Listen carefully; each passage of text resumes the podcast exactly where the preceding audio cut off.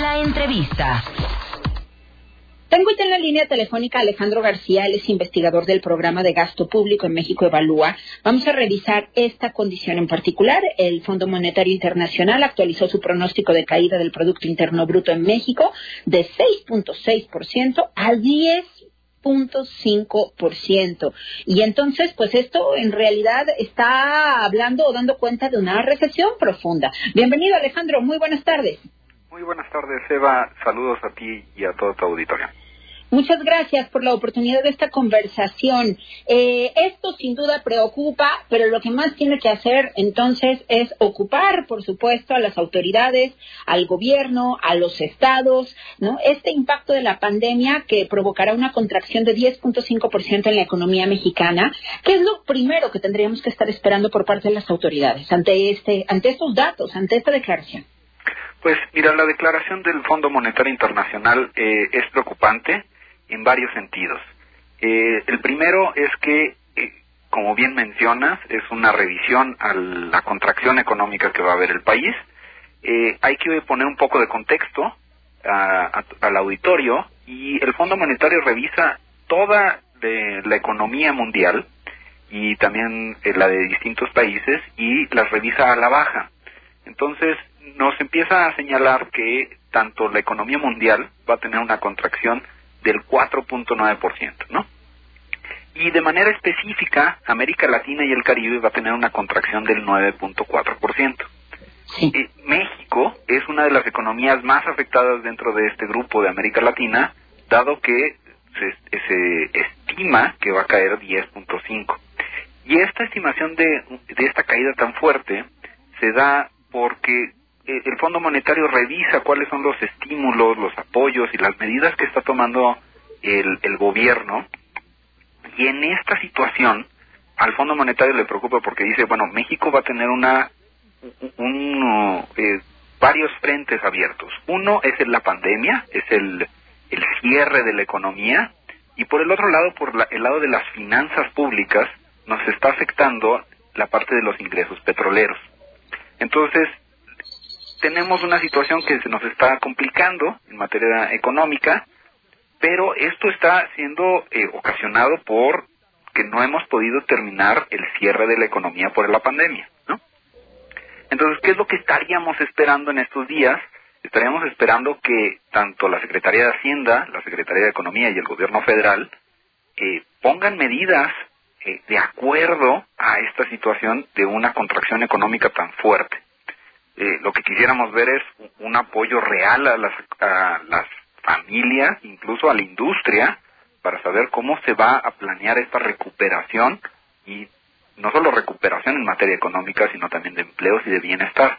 Porque hay que recordar que esta, esta contracción que se está estimando es con los datos que se tenían hasta inicios de junio por parte del Fondo Monetario Internacional. Entonces, en caso de continuar un cierre y que no se pueda controlar la pandemia, estaríamos viendo todavía una caída más dramática para la economía mexicana. Entonces, eh, en materia específica, lo que estamos viendo es que distintos, eh, tanto gobernadores, por ejemplo, en, la Ciudad de México, el día de ayer se están anunciando eh, un programa y proyectos de construcción para tratar de recuperar la materia económica, incluso empleos, pero hay, hay, que entender muy bien que esta situación eh, va a ser de contingencia, pero no solo ahorita, sino durante todo el año. Entonces lo que estaríamos esperando es que distintos gobiernos estatales ponga, o sea, se pongan de acuerdo, dado que eh, esto va a ser una, una situación regional, y pongan la inversión física pública por adelante pero no solo es un tema de, bueno, vamos a invertir y vamos a generar proyectos de inversión, sino para qué.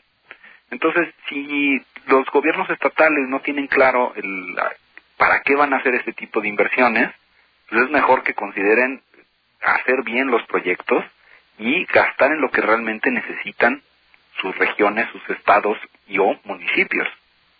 Porque esto no se trata de nada más gastar para impulsar la economía o nada más eh, ver cómo le hacemos para hacer que la economía crezca. Esto es una situación de, primero lo primero, primero la pandemia, primero es contener la pandemia para poder reabrir la economía. Entonces, lo que le está preocupando mucho al Fondo Monetario Internacional es que no se ha logrado contener la pandemia en América Latina, y no solo en América Latina, sino que a México le va a pegar por muchos lados, tanto de que no ha logrado contener la pandemia por el lado del sector petrolero y no hay unas medidas claras por parte del gobierno federal de cómo tener una recuperación económica clara. Vemos algunas medidas que han anunciado la Secretaría de Hacienda, la Secretaría de Economía con estos famosos créditos solidarios y por un lado se ven eh, que están dándose más y más créditos, es correcto, pero ¿cuál van a ser las medidas para la recuperación económica del país, no solo de el poder adquisitivo de las personas que pueden acceder a esto? Claro, y además nos encontramos con que la respuesta de México ante la contingencia pues ha sido destinar el 1.2% del Producto Interno Bruto en apoyos, ¿no? Y esto da cuenta de que México está haciendo, con, esta aportación, con estos apoyos, está haciendo el quinto monto más bajo entre los 55 países analizados por, analizados por el Fondo Monetario Internacional. Es decir, lo que se está destinando a los apoyos es prácticamente inútil. Es, es importantísimo esto que señalas, porque el gobierno federal me parece está dejando a, y dejando y haciendo una política procíclica. ¿Esto qué quiere decir? Está viendo que la economía va hacia abajo y está cerrando, está metiendo medidas de austeridad y está dejando de gastar. Entonces, por más de que nos está anunciando de que va a gastar 1.2% del PIB en apoyos a la economía, realmente solo está redireccionando el gasto. Y eso preocupa muchísimo porque otros países, dígase Chile, dígase Brasil, están gastando arriba del 3, de 3 puntos del PIB. Brasil está cerca de los 8 puntos del PIB que está tratando de impulsar su economía y decir necesitamos apoyos, necesitamos que el gobierno el día de hoy se endeude para apoyar a, todas las a toda la economía familiar y de empresas. Y en, cambio, en, eh, en México lo que estamos viendo es que el gobierno federal está diciendo, bueno, yo me retiro, eh, la gente que pueda tomar sus ahorros que los tome de las afores, a los que no les puedo dar un crédito de este tamaño, pero no tiene una política integral ni una política de apoyos claro para hacer que exista una recuperación económica. Y, y como bien mencionas, estamos hasta abajo en la tabla cuando el país tiene la posibilidad de endeudarse en este momento para el apoyo. Pero es clarísimo una cosa, no estamos desde México Evalúa lo que estamos recomendando es que sí exista un endeudamiento, pero que exista un endeudamiento responsable por parte del gobierno y que no sea para salvar a Pemex o a CFE, a las empresas productivas del Estado, sino a la economía, porque la función indispensable del gobierno es hacer que la economía crezca. Entonces, no lo que nosotros estamos sugiriendo es que no eh, pidan deuda para salvar a Pemex o que le inviertan a Pemex. No, es al revés. Es hagan endeudamiento público para hacer apoyos a la economía que necesita en este momento y que a las empresas y a las personas les sale muy caro endeudarse cuando no tienen una certidumbre de los flujos y de la producción que ellos pueden generar claro, hace un par de días en Europa brilló que Suiza dio a conocer una serie de apoyos para pequeñas y medianas empresas y entonces al mismo tiempo brindaba capacitación y entonces les decía al empresariado suizo, a ver, todos ustedes si requieren apoyo, lo van a tener, pero además se tienen que capacitar para saber cómo usar ese apoyo de la manera más efectiva. Esto es una estrategia muy puntual, ¿cierto?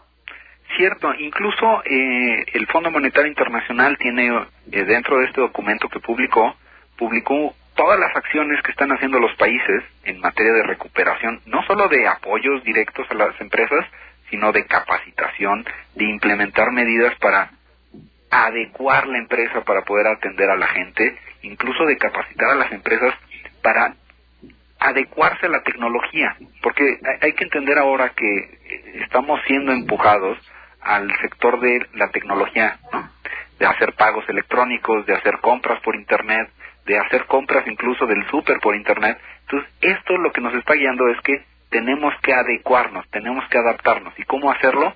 Pues a través de este tipo de capacitaciones son importantísimas y bien importantes que se logren no solo por parte del gobierno.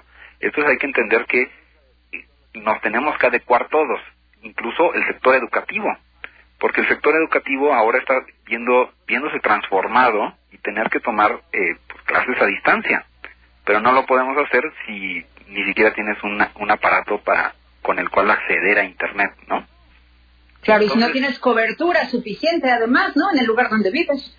Precisamente. Entonces, eh, todas estas medidas que están haciendo los países que a veces están fuera de la parte económica, porque eh, si uno revisa el reporte, tanto Suiza y los países europeos no consideran es como parte de recursos económicos, pero son recursos importantísimos que son de adaptación y son de asesorías en, materia empresarial y personal. Y eso parte de lo que no estamos viendo eh, acá en México eh, de forma específica por parte del gobierno federal. Vemos que los gobiernos estatales, hay varios que se están poniendo eh, en acción y están tomando medidas muy claras en materia de reducción de impuestos, están incluso haciendo o tratando de implementar lo que son tiendas digitales o plataformas para tiendas digitales para que la gente pueda vender y comprar productos locales. Y se ven esfuerzos, sin embargo, creo que el gobierno federal es quien tiene una mayor capacidad y tiene estas facultades para hacer y para hacer apoyos muy claros, es decir, vamos a montar una plataforma que ya tienen, que se llama eh, entre MX, tienen otras plataformas que pueden utilizar. Entonces, lo que quisiéramos ver por parte de México Evalúa es que las medidas que se implementen o que se están eh, planeando implementar por parte del gobierno federal sean claras, sean transparentes y que tengan objetivos bien definidos, porque no podemos estar viendo aquí una economía que ya el Fondo Monetario Internacional nos está diciendo que va a caer 10% y que las medidas por parte de la Secretaría de Hacienda, de la Secretaría de Economía y de todo el gabinete sean poco transparentes y claras. Lo que necesitamos es certidumbre para las empresas, para las personas y también para la inversión privada que viene de fuera y la inversión privada que ya está aquí, que es nacional, necesitamos incentivar eso. ¿Cómo? Adaptándonos.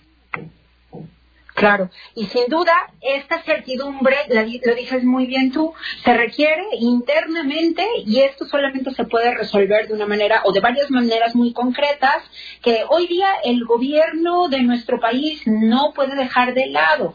Esta documentación que ha emitido el Fondo Monetario Internacional no solamente tiene las observaciones, sino además eh, prácticas, lo que, lo que recurrimos eh, o vaya, el reporte de algo en lo que insistimos mucho desde imagen informativa, que es que aprendamos las buenas dinámicas y las buenas prácticas de otros países, de otras regiones, de otros estados, porque hay situaciones en donde ya no se tiene que andar inventando el hilo negro, ¿sí? Lo único que tenemos que hacer es adoptar, tropicalizar y sin duda estar buscando las mejores soluciones y si no funcionan, pues reinventarnos, pero estar con esta, con esta actitud política que hoy día todas y todos estamos demandando, que tiene que ver con la ayuda, con los apoyos y sobre todo con que institucionalmente se le dé seguimiento a todo esto que está ocurriendo, la misma transparencia, ¿sí? Necesitamos sentir que el gobierno está actuando de la mejor o de las mejores de las maneras posibles.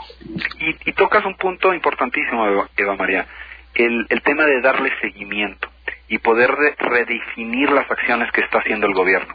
Hoy en día lo que vemos son portales de los distintos estados, municipios, incluso del gobierno federal que nos dicen qué están haciendo en, los mejores de los casos, pero no tenemos ese seguimiento por parte de ellos mismos de transparentar cómo van, cuánto han hecho, si está funcionando o no, y poder adoptar una medida que se necesita hoy en día de humildad política y decir esto no está funcionando, lo vamos a cambiar lo que estamos viendo hoy en día en los medios y en los discursos políticos es entregamos veintitantos mil créditos, hicimos esto, pero lo importante es cuál era el objetivo, se está logrando o no se está logrando y si es necesario modificarlo. Entonces, y, y esto es en materia de, de, la emergencia económica que estamos viviendo, pero en la emergencia sanitaria es igual, necesitamos transparencia y rendición de cuentas por parte del gobierno y hoy en día lo que estamos viendo es opacidad, tanto por el lado de que se nos vino una emergencia, pero también por incapacidad de decir y tener estos mecanismos transparentes por parte del gobierno. Es momento indispensable que tengamos transparencia efectiva.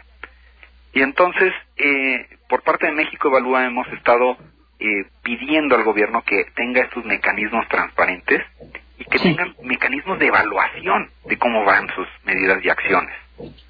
Claro.